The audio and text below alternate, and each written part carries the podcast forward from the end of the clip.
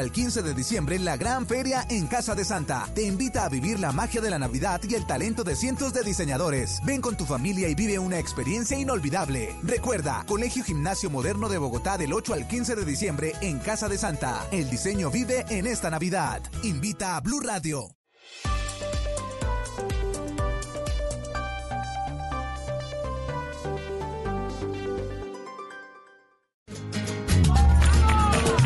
Vamos, que ya viene el niño Dios y este 18 de diciembre le adelantamos el aguinaldo. Clásico español, Barcelona Real Madrid, en Blue Radio. No somos españoles, pero sí futboleros. Este 18 de diciembre, clásico, desde la 1 y 50 de la tarde, en Blue Radio y BlueRadio.com. Blue Radio, con los clásicos en diciembre. Blue Radio, la nueva alternativa. Voces y sonidos de Colombia y el mundo en Blue Radio y bluradio.com, porque la verdad es de todos. Una de la tarde, un minuto, momento de actualizar las noticias, de contarles la información más importante de lo que está pasando a esta hora en Colombia y el mundo. Mucha atención porque hay noticia del momento a la una de la tarde, un minuto. La noticia del momento en Blue Radio. Hablamos ah, en Blue Radio con el novio de la joven que fue conducida por la policía en un carro particular en medio de las protestas el martes en la Universidad Nacional. Denuncia haber sido agredido por el SMAT. Fue incapacitado por medicina legal y dijo que a diferencia del reporte que entregó el director de la Policía Metropolitana, no estaba en la casa sino en el hospital. Camilo Cruz, usted también habló con la joven que protagonizó ese video que se hizo viral a través de las redes sociales porque ella fue trasladada en un carro particular. Finalmente, dice ella que por la presión de la gente que iba también sobre la carrera 30, pues la policía termina dejándola bajarse del, automóvil. ¿Qué más ah, pudo hablar usted con esta pareja de jóvenes? Silvia Harold Rodríguez asegura que en la noche del martes, luego que según él fuera golpeado por miembros del SMAT, fue en compañía de su novia hacia la clínica Palermo, en donde estuvo hasta casi la noche del miércoles 11 de diciembre. Me realizaron un tag en la cabeza porque obviamente las lesiones eran bastante graves. Me tuvieron que suturar porque las heridas eran bastante profundas y estaban sangrando bastante. Eh, ingresé prácticamente a las 9 de la noche, salí al otro día casi a las 6, 5 de la tarde, pero sí quisiera resaltar que, por ejemplo, ese mismo, ese mismo día el comandante de la policía, el general de la policía, salió a dar declaraciones diciendo que las personas que habían sido víctimas de estos hechos ya se encontraban bien o ya estaban en sus actividades normales, cuando eso era una completa mentira o no se realizó la, o no se realizó la investigación pertinente porque nosotros no estábamos en nuestra casa, nosotros no estábamos bien y en ningún momento se contactaron con nosotros para saber si estábamos bien. Recordemos que el 11 de diciembre, el día después de lo ocurrido, esto aseguraba el general Huber Penilla, comandante de la Policía de Bogotá, sobre el estado de salud de estos jóvenes. Ambos, ambos ciudadanos, en la mañana del día de hoy se ha constatado, están en sus hogares, están, aquí no hay un tema de retención, no hay un tema de desaparición, quiero ser claro en eso. En la mañana del día de hoy, antes de dar esta rueda de prensa, se ha tomado contacto con ellos, están en sus hogares, en sus labores cotidianas le aseguró que habrían sido varios uniformados de la policía quienes los, lo habrían agredido físicamente sobre la carrera 30 me rodearon unos cinco policías, pero más encima de esto venían policías que se acercaban, simplemente me daban el golpe y se volvían a ir, o sea... Eh, ¿Y usted en ningún momento agredió a la policía? Eh, pues obviamente yo forcejeo con el policía que me retiene bruscamente por el cuello porque pues obviamente me asusto y porque ya conozco cómo actúan, entonces yo no me iba a dejar llevar porque precisamente no estaba haciendo nada. En el forcejeo siento que una de las granadas del policía que porta en su chaleco se desprende y la reacción del forcejeo es donde veo que más uniformados se acercan y ya lo único que yo hago es soltar la cicla y agacharme y cubrirme la cabeza. Este joven en compañía de su novia María Fernanda Pérez ya presentaron el día de ayer las denuncias correspondientes por la agresión y la detención ante la Casa de Justicia en la localidad de Kennedy.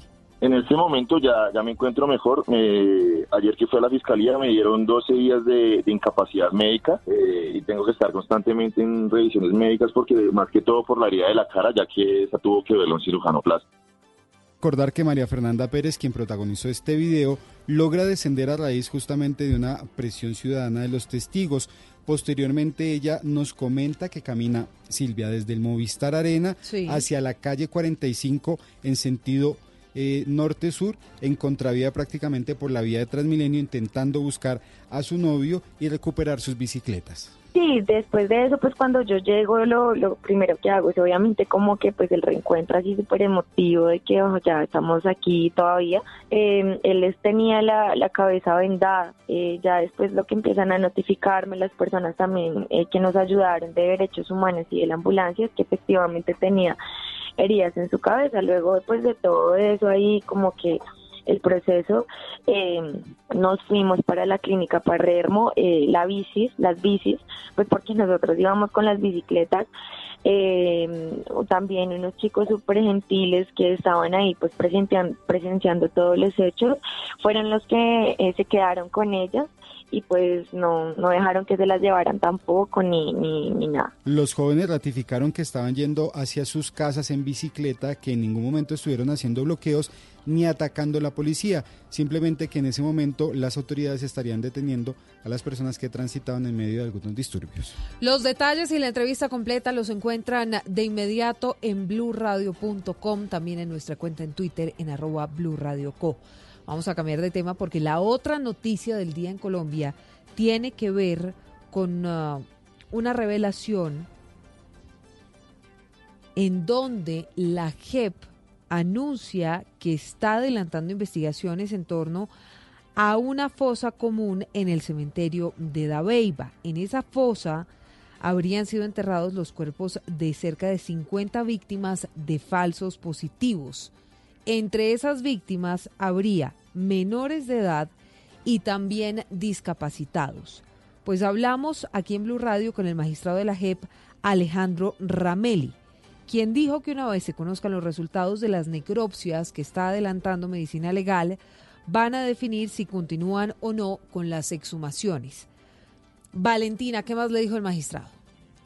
Silvia, buenas tardes. El magistrado de la Justicia Especial para la Paz, como usted lo contaba, Alejandro Rameli, indicó que están a la espera del resultado de medicina legal sobre esas identidades y causas de la muerte de los siete restos óseos exhumados en el cementerio Las Mercedes de Dabeiba, donde se presume hay una fosa común con víctimas de las ejecuciones extrajudiciales.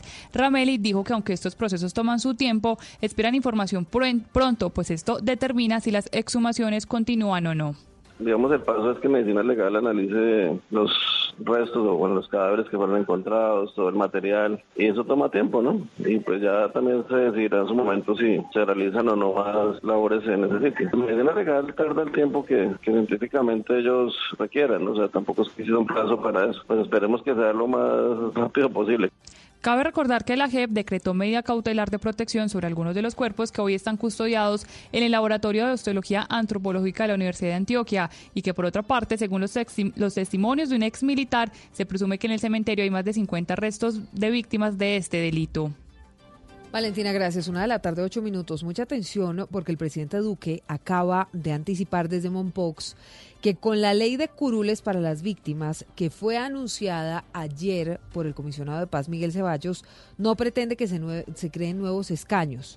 Por eso entonces está pidiendo a los partidos que cedan un espacio de la propia representación que ya existe para las verdaderas víctimas. Dice el presidente que así como los victimarios tienen representación, las víctimas también deben tenerla y que las verdaderas víctimas tengan esos espacios de representación y de participación a través de los partidos políticos o de los movimientos de ciudadanos.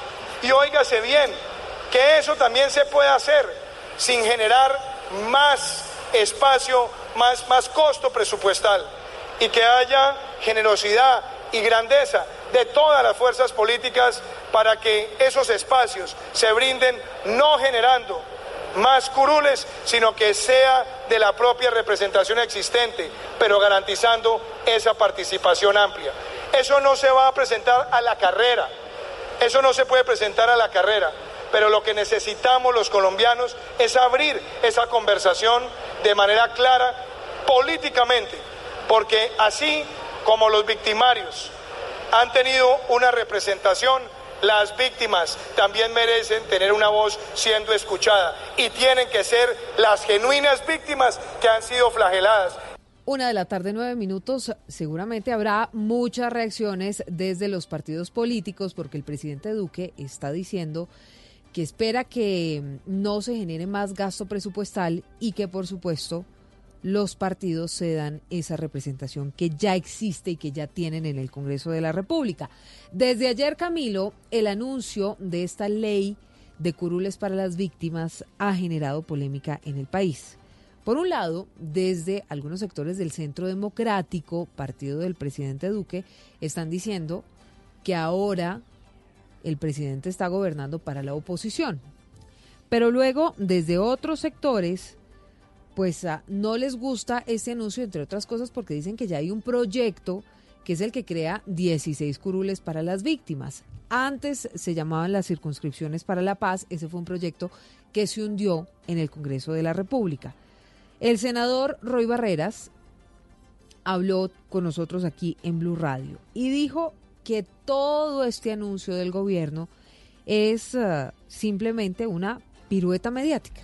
Una pirueta mediática, Silvia de oyentes, en medio de la situación social que está viviendo el país. y el senador Roy Barreras recuerda que desde el año 2017, en medio de los acuerdos de La Habana, se estableció que se le iba a dar 16 curules, 16 circunscripciones especiales a las víctimas.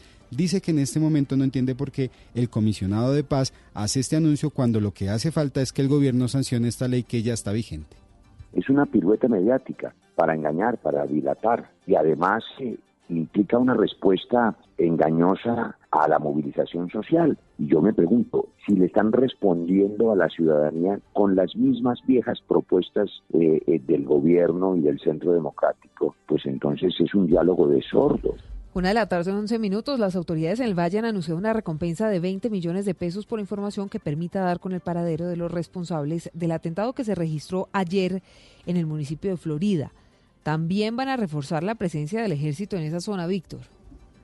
Silvia, buenas tardes. Blue Radio conoció que alias el indio amansador, jefe de la columna Dagoberto Ramos de las disidencias de las FARC, sería el responsable del hecho que generó zozobra en Florida. Cabe recordar que al indio se le acusa también de ser quien habría ordenado el atentado contra la policía en Santander de Quilichao el pasado 22 de noviembre, que dejó tres uniformados muertos. Hace pocos minutos terminó el Consejo de Seguridad de las autoridades, que se prolongó durante toda la mañana. De acuerdo con el coronel Javier Navarro, comandante de la policía en el departamento, ya están en marcha operativos conjuntos entre ejército y policía para garantizar la seguridad no solo en Florida, sino en otros municipios del sur del valle el fortalecimiento de una burbuja de inteligencia e investigación criminal para fortalecer la recepción de información que oriente las investigaciones. Estamos ofreciendo también en el marco de este Consejo de Seguridad una recompensa de hasta 20 millones de pesos a quien ofrezca información privilegiada que dé información sobre los autores. Hasta el momento hay importante material probatorio, material fílmico que nos va a ayudar a esclarecer estos hechos. Una de la tarde, 13 minutos en Barranquilla fue desarticulada una red de trata de personas dedicada a la prostitución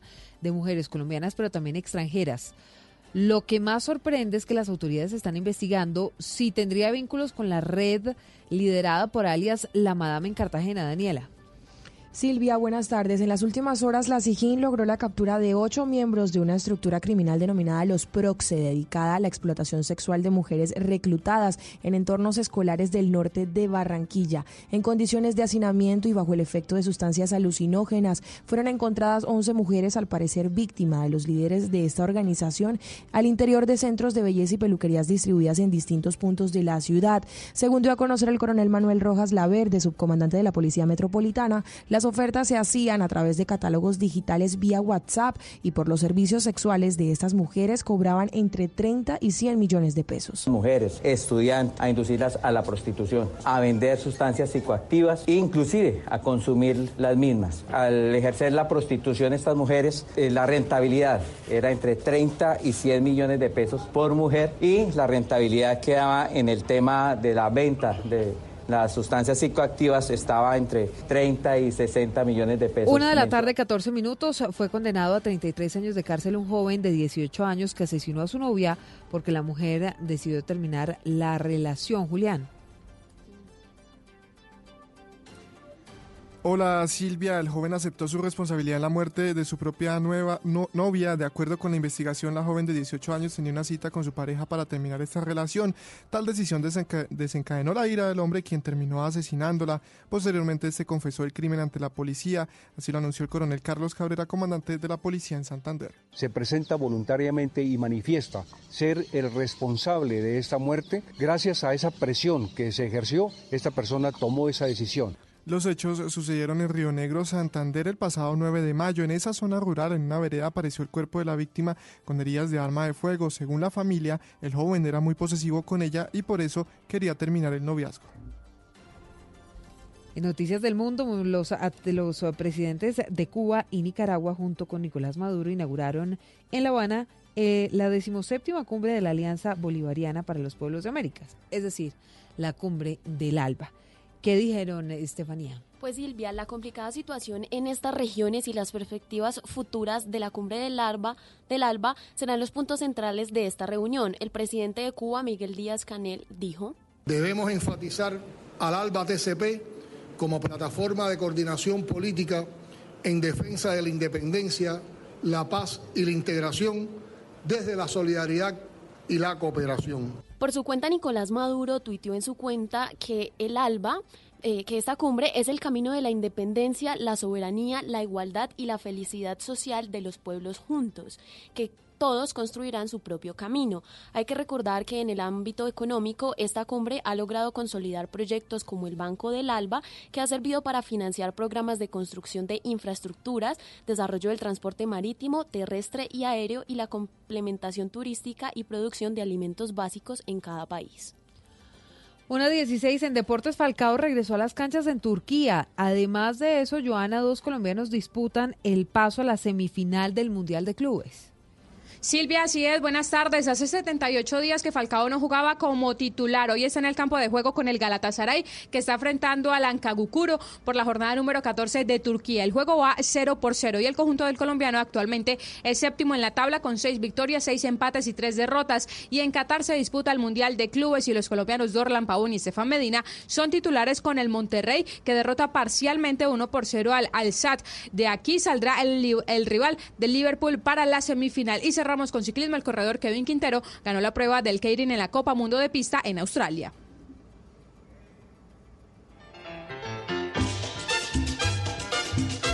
Una de la tarde, 17 minutos. Al cierre hablamos del sueño de Isidro. Ese es el show con el que Bogotá, a partir de mañana, va a empezar a celebrar la Navidad en la Plaza de Bolívar.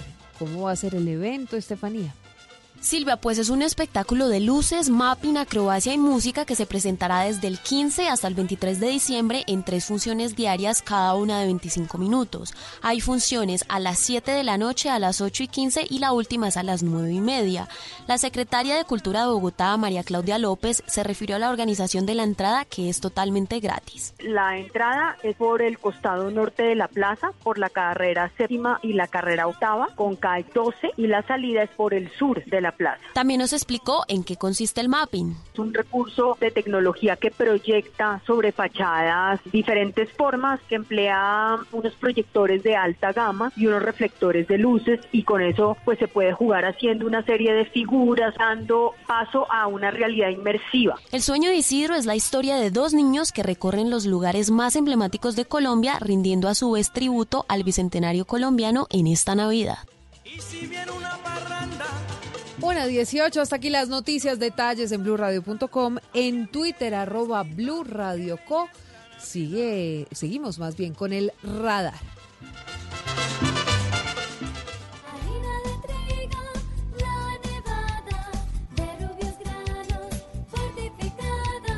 Más alimento, más vitamina, creada con trigo, de alta proteína.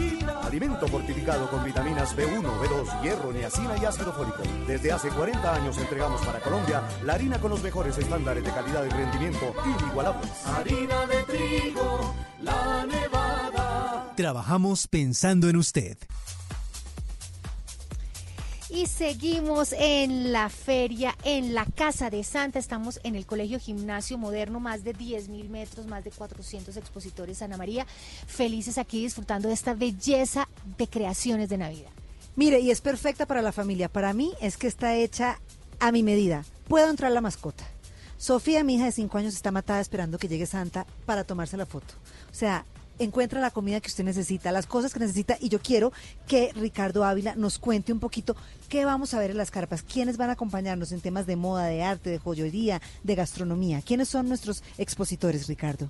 Bueno, vas a encontrar muchas marcas, todas obviamente son marcas emprendedoras, marcas de un nivel creativo muy alto donde vamos a manejar el tema de joyería. Vas a encontrar cosas de bisutería, joyería fina, joyería enchapada en oro de 24 quilates trabajada en plata, joyería de chaquiras de cuentas de cristal, la cosa más hermosa del mundo entero, donde tú puedes tener obras de arte plasmadas en un anillo, unos aretes, un dije, o sea, cosas absolutamente espectaculares en ese tema. En el tema de moda encuentras también mucha innovación. Por ejemplo, hay algo que me ha llamado mucho la atención. Hay una marca que se llama Morsa que maneja unos sacones por dentro, parecen una ovejita y por fuera es diseño total.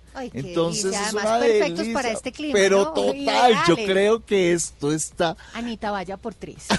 ¿Cómo le voy a comprar su regalo, el de mi mamá? Usted sabe que quédese con Ricardo, que yo me voy y ya nos vemos en un rato. Ricardo, pero además el tema suyo que es la decoración. Cuénteme qué hay de recomendado de stand de decoración aquí en la Casa de Santa. Bueno, tenemos varias galerías de arte, está Monet, hay otras galerías también que manejan diferentes artistas con diferentes formatos. Tenemos pinturas de gran formato, mediano, pequeñas, obras para colocar en todos los espacios del hogar, en la sala, en el comedor. Son cosas absolutamente innovadoras, lindas, eh, eh, modernas, contemporáneas que están al alcance en precios de todos. Además, nosotros que ya nos estamos dando el recorrido por la feria, les podemos decir que van a encontrar de todo, además, a todos los precios. Así que aquí estaremos en el gimnasio moderno, en la Casa de Santa, y más adelante les seguimos contando. Análisis, realidad, información en El Radar. Los hechos más importantes de la semana analizados a fondo. El eco de los acontecimientos. Un recorrido por lo que dice la gente con Ricardo Ospina. Aquí comienza El Radar en Blue Radio, la nueva alternativa. Yo voy detrás tuyo, tranquila. Tranquila, yo voy detrás tuyo que no darle el millón de pesos hoy a los trabajadores es la peor michicatería de este gobierno y de estos empresarios. La próxima semana empiezan los debates en plenaria de Senado y Cámara del proyecto de ley de crecimiento económico. El partido Cambio Radical ha manifestado el apoyo y seguiremos en el debate porque este es un proyecto que el país necesita. Pues eh, eso lo veremos la semana entrante, pero pues hay bastante apoyo y estamos confiados. Están aumentando mucho los casos de quemados con pólvora. Desde que empezó diciembre se han registrado más de 200 casos de adultos y menores lesionados con pólvora, superando ya la cifra del año pasado. El aumento en el país en general es alarmante. Es como si finalmente no hiciéramos campañas, como si las personas realmente quisieran que sus familias se hicieran daño.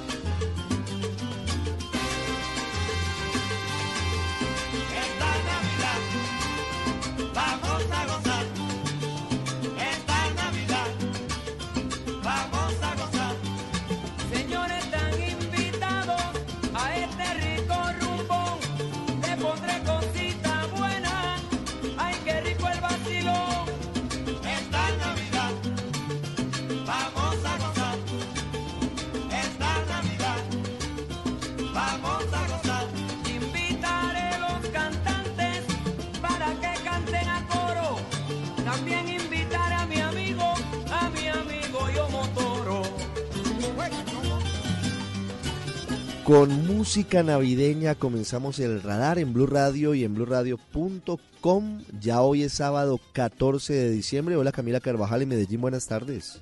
Hola Ricardo, buenas tardes. Casi la mitad de este el último mes del año. Para hoy mucha gente también con más platica en el bolsillo por la prima, también próximos a novena, así que ya recta final de este 2019. ¿Cómo pasa de rápido el tiempo? ¿Sabe que me preocupan, entre otras cosas, la cantidad de quemados con pólvora en esta temporada de fin de año? Una cifra que desafortunadamente Ricardo sigue creciendo, que está subiendo con regiones como Antioquia, como Bogotá, que están liderando esas cifras junto a Valle del Cauca. Preocupante porque cada vez hay más campañas, no sé si usted tenga la misma percepción que yo, cada vez más llamados, cada vez más ejemplos de lo que pasa, pero igualmente cada vez más quemados. Tristemente, porque como estamos escuchando, estamos en una época de fiesta, de música, de estar en familia, y eso sin duda que empaña la Navidad. Una Navidad atípica porque tenemos varias situaciones distintas a otros años. Entre algunas de ellas está, por ejemplo, la movilización social, está el paro que no cesa, sino que por el contrario se anuncia con otras movilizaciones para la próxima semana, porque vienen las sesiones extras en el Congreso y se va a discutir y seguramente se va a aprobar la reforma tributaria pero también será una semana crucial para definir si hay acuerdo o no entre empresarios y sindicatos y trabajadores sobre el aumento del salario mínimo para el 2020. María Pía Volgemuth, que ha estado pendiente de esa negociación, María Pía nos cuenta qué está pasando y más adelante vamos a ampliar. ¿Se acercan o se distancian las partes? Hola Ricardo, pues le cuento que las partes continúan alejadas porque mientras que los gremios cambiaron su propuesta del 4.5% al 5%, los sindicatos se mantienen en el 8.1% que da un aumento al millón de pesos y los sindicatos eh, dicen que no se van a mover de esta posición y hasta la próxima semana se vuelven a encontrar para que el gobierno, los sindicatos y gremios traten de llegar a una concertación sobre el salario mínimo. Sí, señora, vamos a hablar de eso más adelante.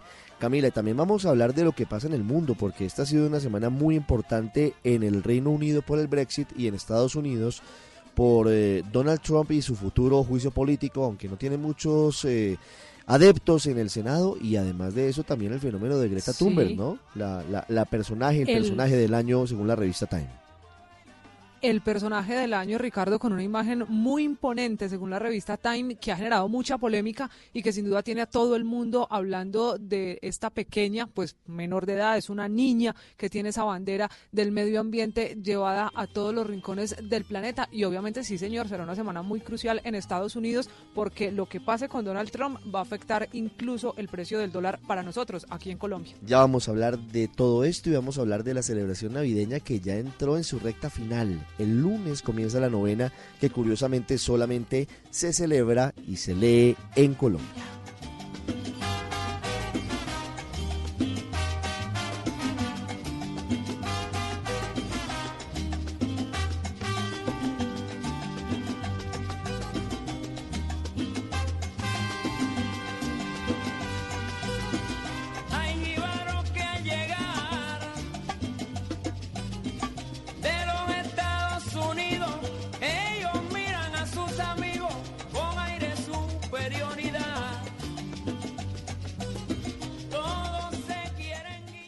Usted está en el radar en Blue Radio. Ya se cumplen casi cuatro semanas. La semana que viene se cumplirá un mes del paro y de las movilizaciones, Camila, y se han recibido varias denuncias y varias quejas sobre posibles excesos de algunos integrantes de la policía. El mundo ha cambiado en todo y hoy ya todas las personas tienen teléfonos celulares con cámaras de video que hacen que todo tenga aún más incidencia, sin contar con que también están las redes sociales. Claro, Ricardo, ahora todo queda grabado, siempre hay una persona que estuvo grabando o tomando fotografías de los procedimientos, en este caso de la policía que ha sido muy cuestionada esta semana, pero también hay quienes han estado defendiendo la labor de la institución, de la labor del SMAT que ha intentado controlar cuando se presentan desórdenes en algunos de los manifestantes de este paro nacional que cumple un mes generando un ambiente de diciembre distinto este año en el país y en el caso de los cuestionamientos de la policía, posiciones a favor, posiciones en contra y muchas investigaciones para saber qué es lo que pasa con esas actuaciones de la institución. Y está el episodio de Dylan Cruz, está uh, otra situación difícil en la Universidad Nacional con la conducción de dos jóvenes en carros particulares que luego supimos que estaban adscritos a la institución. Nos cuenta Camilo Cruz cuál es la historia detrás de todo esto y qué dice la policía, Camilo. Ricardo, buenas tardes. En medio de manifestaciones y bloqueos, la noche del 10 de diciembre, dos jóvenes fueron trasladados en vehículos particulares por miembros del ESMAD de la policía. Situación que generó polémica, donde una de las personas decía que la estaban secuestrando. Tranquila, tranquila, que yo voy detrás tuyo. Yo voy detrás tuyo, tranquila. Para la personería de Bogotá, el procedimiento de la policía con el uso de estos vehículos no habría sido convencional. Carmen Castañeda, personera de Bogotá. La forma como eh, se dio o el trato que se dio a esta joven al subirla a un carro particular cuando pues los protocolos enseñan es que el ESMAD debe para los traslados al CTP o para la judicialización entregar a la FUDIS o a la Policía de Vigilancia a las personas que consideran infringido la ley. Ante las críticas, el general Huber Penilla, comandante de la Policía de Bogotá, aseguró que el procedimiento fue correcto, que los vehículos usados son de la policía y que lo único malo fue que la joven María Fernanda Pérez se hubiera bajado del vehículo. Sí tengo que reconocer, hubo una falla en el procedimiento. Debieron haber terminado el procedimiento llevarla hasta donde correspondía y ejecutar hasta el fin el procedimiento. Por su parte, el secretario de Seguridad Jairo García aseguró que no se pueden cuestionar los procedimientos de las autoridades. Si hay lugar a las investigaciones, por supuesto que se den las investigaciones, pero no podemos pasar de la duda a simplemente empezar a hacer afirmaciones como que se estaban realizando secuestros, como se dijeron, como que se estaban realizando eh, desapariciones. En la tarde del miércoles, miembros de la policía llegaron hasta una vivienda en Kennedy, donde lograron hablar con Carlos Giovanni Russi, el otro joven retenido por el SMAT, quien aseguró que él no estaba realizando ningún bloqueo en la calle 26. absolutamente nada informativo para que me, allá. Para que me retuvieran de ninguna por inclusión, ni siquiera pues, llegaron de una manera. Yo iba pasando, yo de, mi trabajo, salí de mi trabajo, pasé por el paro y cogí la 26 que era la ruta, intenté meter la 45, pero por el tema de, de los gases no nos dejaron avanzar. El joven quien habló con Blue Radio y pidió no ser grabado, aseguró que habría sido golpeado en medio del traslado y que la Procuraduría General de la Nación lo citó para rendir un testimonio en medio de las investigaciones que adelanta el ente de control. Un informe de Camilo Cruz para Radar de Blue Radio. Todo esto que hemos escuchado, lo que ha sucedido en las calles de Bogotá y de otras ciudades, las denuncias de posibles excesos, aunque también hay que decir que algunos vándalos han destruido estaciones de servicio, han destruido algunos eh, sitios, paraderos públicos.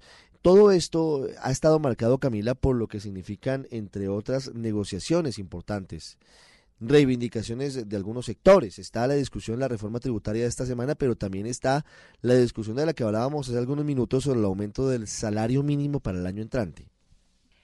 Y a propósito de esa negociación, para saber si se ponen de acuerdo las centrales obreras, los sindicatos, si hay un acuerdo con empresarios y el gobierno logra, pues esta vez, emitir un aumento del salario mínimo por acuerdo y no por decreto, habrá que esperar esta próxima semana cómo son las conversaciones y si la puja que se tiene por un aumento, pues logra tener acuerdo. María Pía Volgemuth ya nos hablaba al principio de cómo van esas negociaciones, pero nos explica ahora cómo se están acercando empresarios y trabajadores para llegar a un acuerdo. María Pía, hola.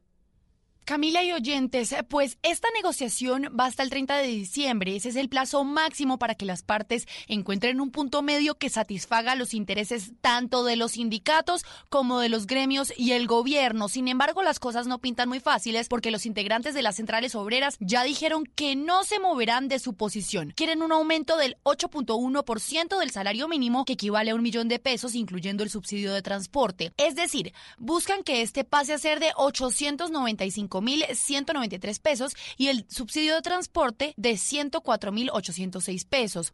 Él es Julio Roberto Gómez, presidente de la Confederación General del Trabajo. No hay una sola empresa que se vaya a quebrar porque en esta diferencia le pague 30 mil pesos más a quien devenga el salario mínimo legal considerando su situación económica.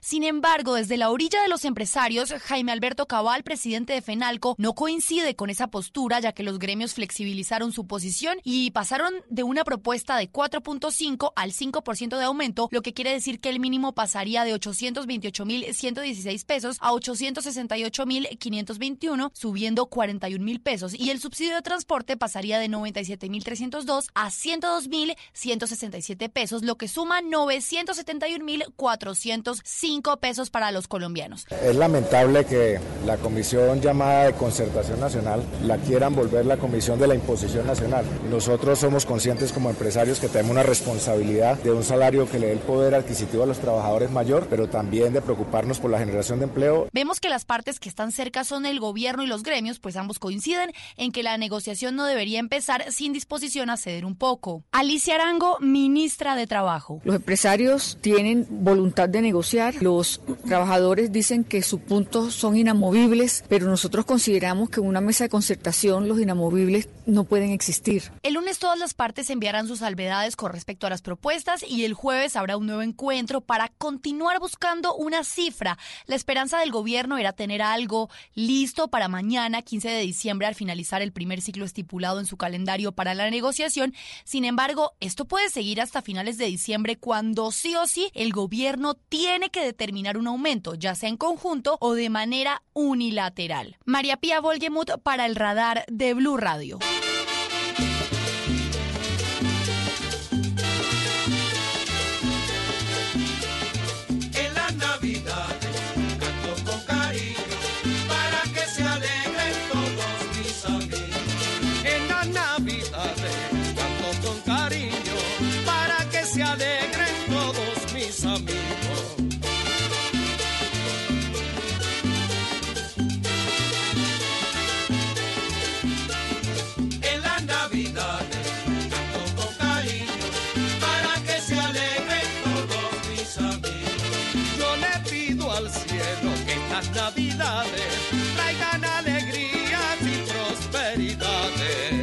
Hago cambio de tercio y por eso escuchamos de nuevo la música de Navidad porque la gente está en ese mood. Realmente, Camila, este fin de semana muchas personas están eh, comenzando a viajar, están saliendo por los aeropuertos, por las terminales, por las salidas de las principales ciudades, pero también hay mucha gente haciendo compras, ¿no?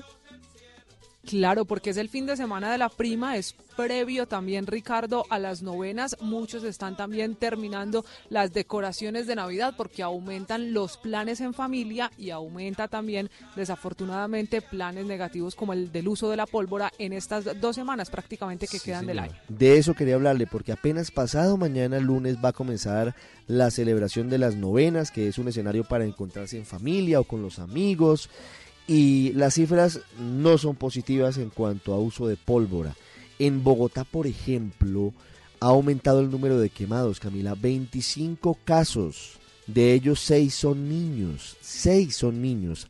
Hay que parar porque si no esto va a terminar muy trágicamente va a terminar como los años quizás Ricardo donde la pólvora tenía un uso más generalizado. No solo Bogotá tiene un panorama tan difícil, también el Valle del Cauca después de que las cifras se dispararan tras la noche de velitas y en tercer lugar está el departamento de Antioquia, que una de las particularidades de este año Ricardo es no registró grandes quemados, cifras altas en la noche de la triste y tradicional alborada, pero han ido creciendo las cifras otra vez con menores de edad implicados en esos accidentes con pólvora. Para que no repitamos los uh, dolores del pasado, María Camila Castro nos trae historias y cifras de lo que significa quemarse con pólvora en Navidad.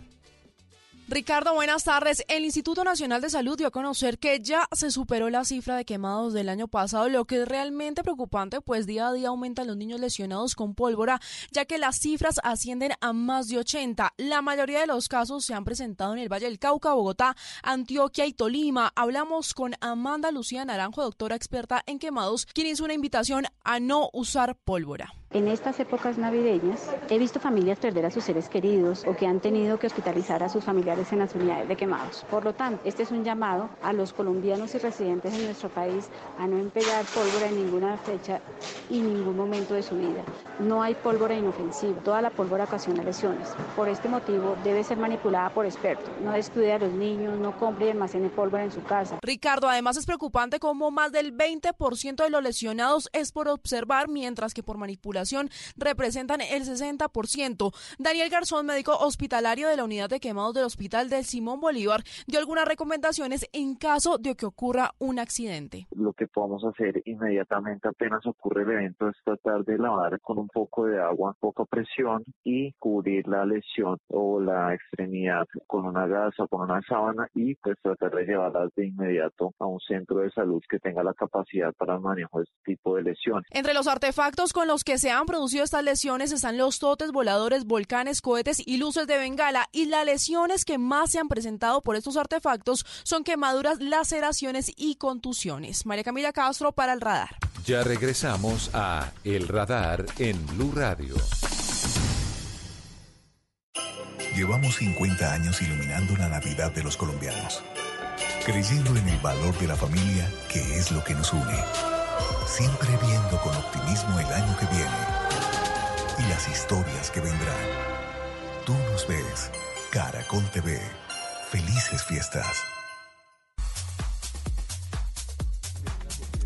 Y estamos en el gimnasio moderno, en la casa de Santa y Ana María y yo ya nos hicimos el recorrido por toda la feria Ana María y yo estoy impresionada con la cantidad de emprendimiento que hay en esta feria. Yo impresionada con la forma en la que usted gasta, Patricia, está comprando los regalos a toda la familia. Es que es el lugar, Ana María, los precios están increíbles. eso es verdad. Hay una variedad impresionante y los emprendimientos, es que es un descreste. Mire, me encantaron los pelados de Guata, que es esta Ah, sí. ropa sostenible que son, imagínense que esas chaquetas están hechas con fibras hechas de botellas de plástico, de cuero de piña, de algodón orgánico, de algodón reciclado, son espectaculares, un regalazo y están en un precio impresionante. Tremenda iniciativa, tremendo descreste el que tenemos con las, eh, como usted lo dice, las compañías Estas fueron las están... que le gustaron a usted, la- las pijamas. Sí, Nemuria, eso están me encanta porque tiene la pijama. esta divina porque es compañera la de mi sobrinita. Entonces Exacto. es la pijama de, de- de uno y, y- y la pijama mini aquí en Nemuri que está espectacular. El, que queda ahí como esquineadito. esquineadito pijamas porque, bueno, yo tengo dos hijas, entonces nos encanta levantarnos el 25 con la misma pijama. Así que ya compré las pijamas. ¿Qué otro emprendimiento eh, le ha sorprendido a Ricardo? Bueno, a mí como me encanta el arte, hay uno que trabaja todas las piezas de cristal en vidrio, plasman obras de arte en las piezas de vidrio. Entonces tenemos vasos con obras de arte eh, contemporáneas, tenemos bandejas, campanitas, una cantidad de accesorios que uno puede manejar en el hogar en todos, cofrecitos, cajitas, unas bases para colocar los anillos, perfumeros y todos con obras de arte y, y en cristal ámbar. Absolutamente divino. Mire, y los diseñadores impresionantes. A esto le encantaron a usted, los de armadillo. Ah, Es- esas esa- capas, unas capa capas divinas. espectacular que son perfectas, además super fashion. Están como tejidas con unos diseños increíbles, unos colores impresionantes. Y la gente de Cestia, ay, la Ah, para la casa, para la mesa de comedor. divina para usted poner su mesa de Navidad, los individuales, con los manteles, las servilletas, todo espectacular. De verdad que la invitación es para que se pasen por aquí en Casa de Santa, en el gimnasio moderno, y ustedes puedan ver una variedad increíble en arte, en decoración, en juguetería, en moda, en joyería. Lo que ustedes necesiten para sus aguinaldos lo pueden encontrar aquí en la Casa de Santa.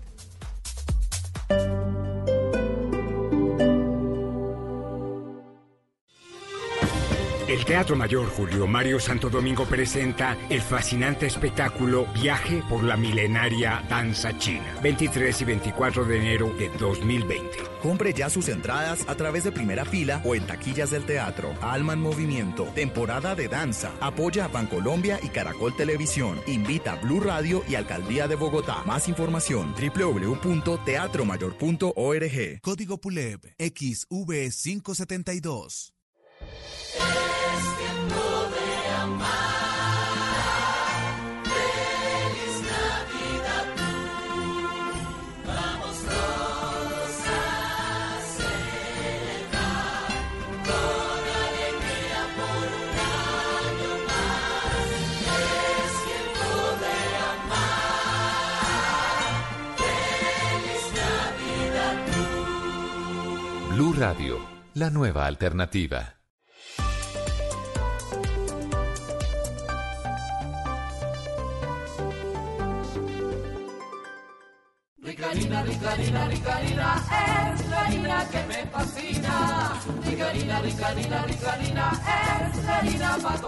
De las mejores cosechas del más puro trigo importado, traemos a su mesa Ricarina, la harina fortificada con vitaminas B1, B2, hierro, niacina, ácido fólico y todos los nutrientes que hacen las delicias de sus platos preferidos. Trabajamos pensando en usted.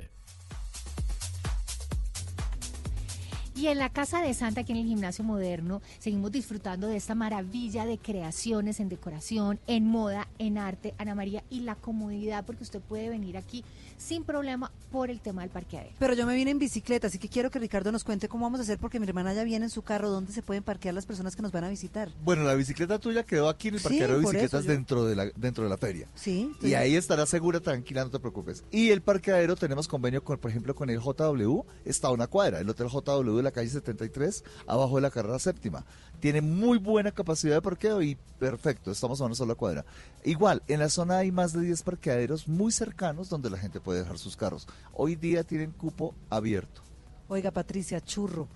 No, churro, que si usted se Ah, la veo comiendo. Me estaba diciendo churro y yo gracias, ya le iba a decir gracias Ana María, pero es que me estoy comiendo aquí una delicia de churro de de Deli Churros, que son espectaculares, mire, con arequipe, deliciosos, con un cafecito caliente para este clima, ideal, porque ustedes aquí pueden encontrar además una variedad de comidas, unos sitios increíbles donde encuentra lechón, tacos, cue- encuentra la paella, la paletería, lo que usted quiera para venir a pasar aquí la tarde entera haciendo sus compras con esta belleza de creaciones de emprendimientos y además usted puede almorzar y comer delicioso con su familia, Ana María, con todas estas opciones que encuentra aquí. A usted como le, que le gustó el del spoil, ¿no? Las paleticas ahí envenenaditas, con, con traguito, ¿no? Con, con tequila, con aguardiente. Pues para este clima está perfecto y además como es en familia, mis hijas por aquí van saltando, van jugando, están esperando a Santa, así que si usted está a esta hora sin almorzar, sin plan, el mejor plan está en el gimnasio moderno en Bogotá, en Casa de Santa,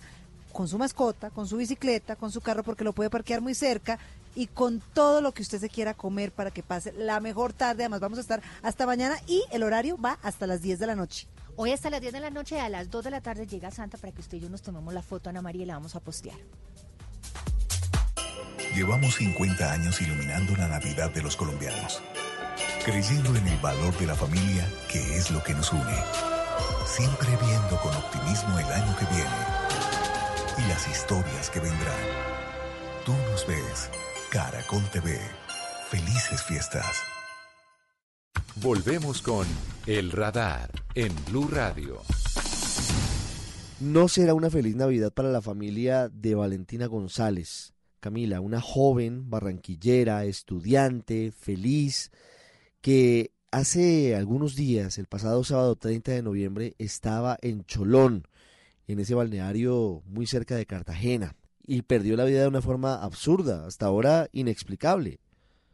Hasta ahora, Ricardo, en investigación, esta joven barranquillera, 21 años, tenía la estudiante de psicología que murió en el mar, al que fue de descanso, de vacaciones, y la atropelló, la arrolló esa lancha cuando ella estaba haciendo buceo en esa zona de Cholón. Investigaciones para saber qué pasó y sobre todo quién le responde. Usted ya bien lo decía, a una Navidad bastante triste para esa familia González Medina. Una vida que se pierde de manera increíble, pero que ojalá funcione para que alguien haga algo y controle lo que está pasando en Cholón, porque eso es tierra de nadie, porque allá nadie impone normas, porque los yates van sin ningún tipo de control, porque toma licor la gente y nadie hace algún tipo de evaluación de lo que sucede, porque se volvió, en resumen, eso, tierra de nadie.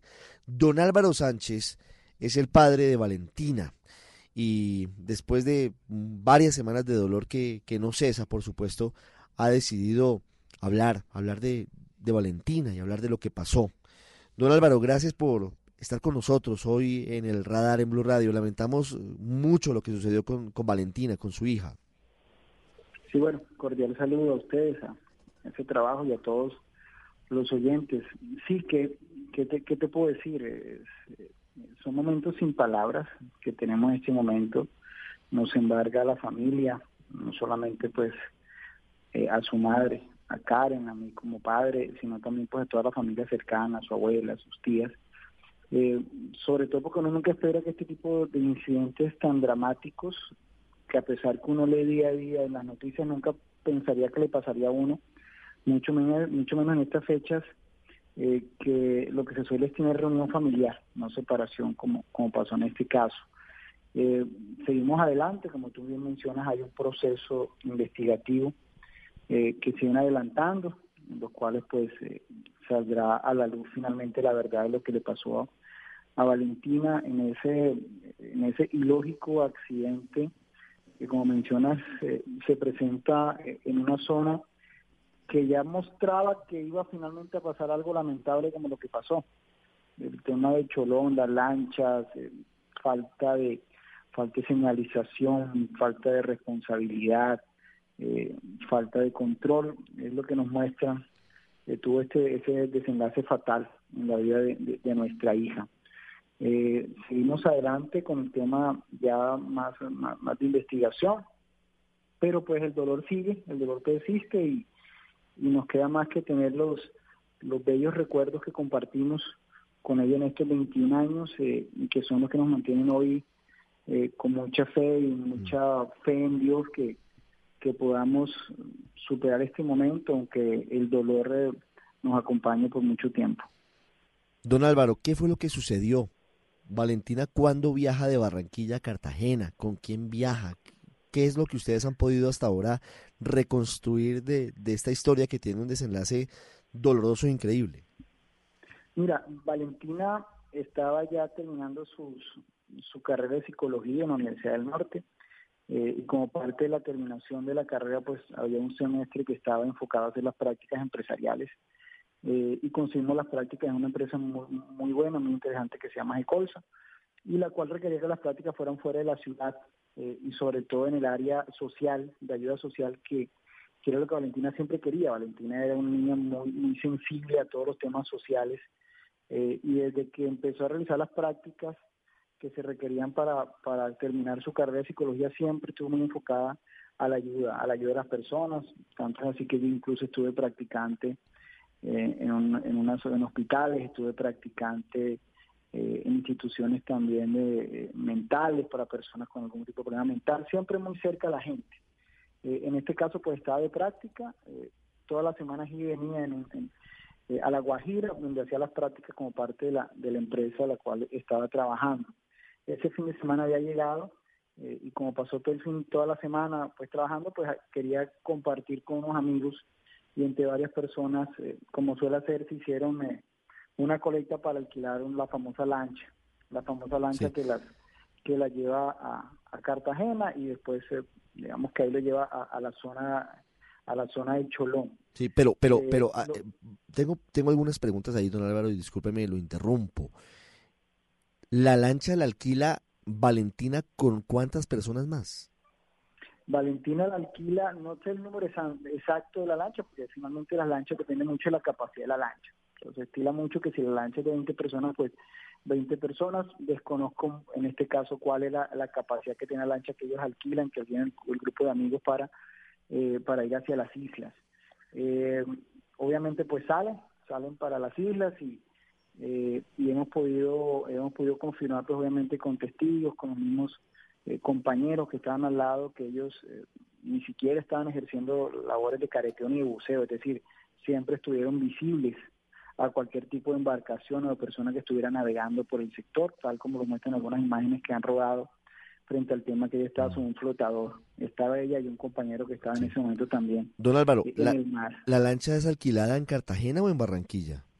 La lancha es alquilada en Cartagena. En Cartagena. Realmente las lanchas se alquilan en Cartagena, pero, pero como hacemos parte del mismo eje regional, pues obviamente los números de contacto incluso se pueden conseguir hasta en Barranquilla, eh, pero la lancha finalmente se alquila en Cartagena, que es donde está, donde está el muelle, donde está atracada la lancha en ese momento. Camila Carvajal desde Medellín ya le tiene una pregunta, pero antes yo, yo quisiera saber algo.